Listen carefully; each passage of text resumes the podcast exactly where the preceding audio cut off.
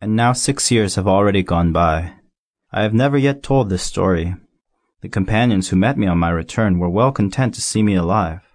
I was sad, but I told them, I am tired. Now my sorrow is comforted a little. That is to say, not entirely. But I know that he did go back to his planet, because I did not find his body at daybreak.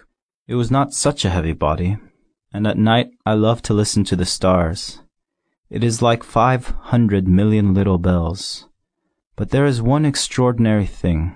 When I drew the muzzle for the little prince, I forgot to add the leather strap to it.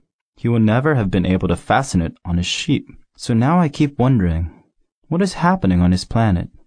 Perhaps the sheep has eaten the flower. At one time I say to myself, surely not. The little prince shuts his flower under her glass globe every night, and he watches over his sheep very carefully.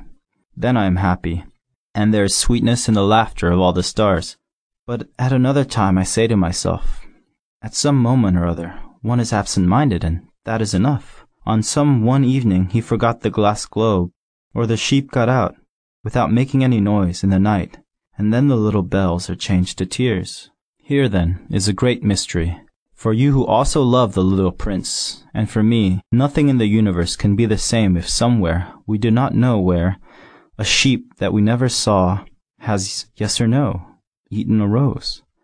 Look up at the sky. Ask yourselves, is it yes or no? Has the sheep eaten the flower? And you will see how everything changes.